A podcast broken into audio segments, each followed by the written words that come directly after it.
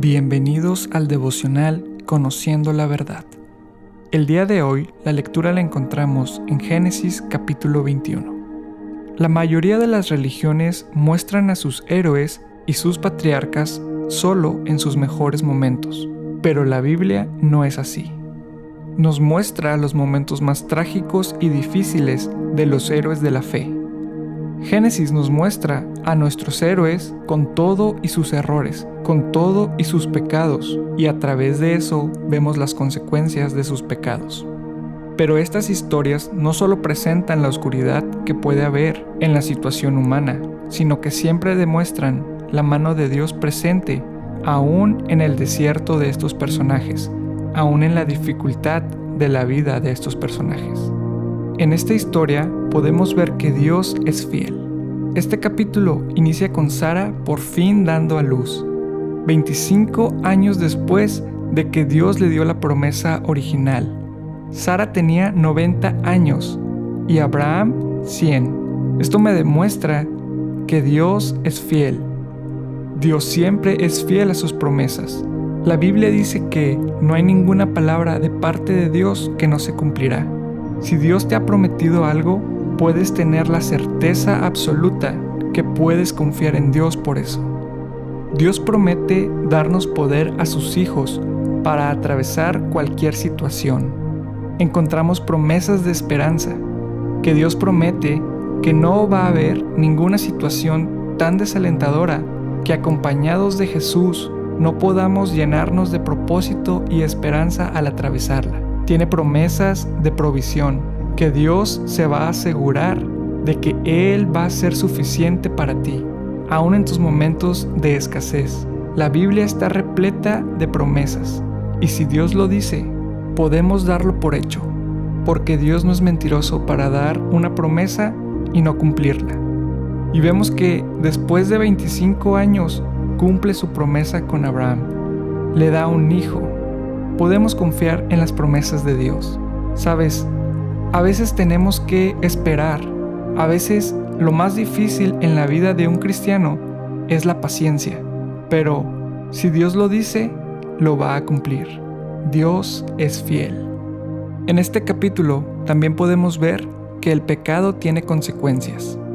Cuando Dios da un mandato, no es porque está buscando privarnos de algún placer. Más bien, está buscando proveer protección.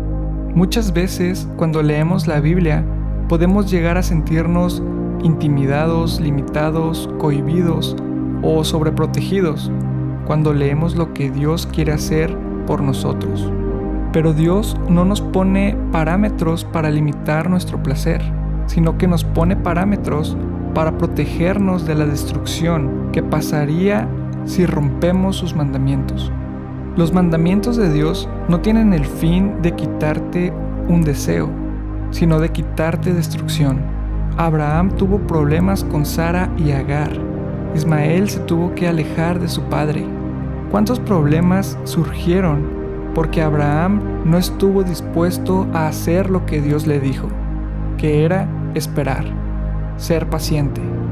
¿Cuántos problemas nos ahorraríamos tú y yo si aprendemos a obedecer?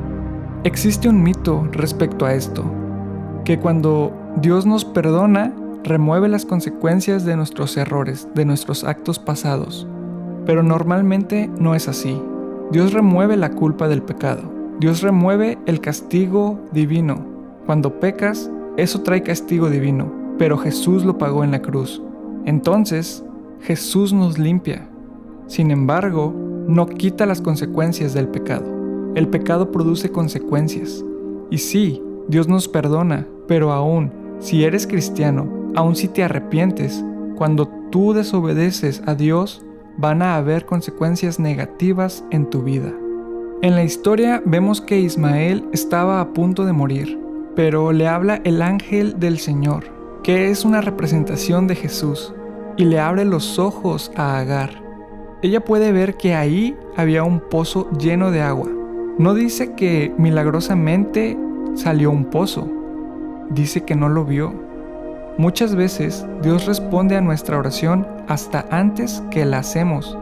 pero estamos tan ocupados con las manos en nuestros ojos llorando y lamentándonos que no levantamos la mirada para ver que Dios ya proveyó una respuesta. Dios no le da un milagro, Dios le abre los ojos. Muchas veces lo que necesitamos no es un milagro, no es un cambio de circunstancia, es un cambio de perspectiva. Es saber que Dios es lo suficientemente bueno para proveer aun cuando no ves la respuesta. En ocasiones lo que tenemos que hacer es darnos cuenta que la respuesta ya está ahí. Únicamente necesitamos abrir los ojos y cambiar nuestra perspectiva y saber que Dios tiene cuidado de nosotros y está proveyendo, aun cuando quizá no lo podemos ver. Espero que esta palabra sea de bendición para tu vida y te animo a que sigamos leyendo. Dios te bendiga.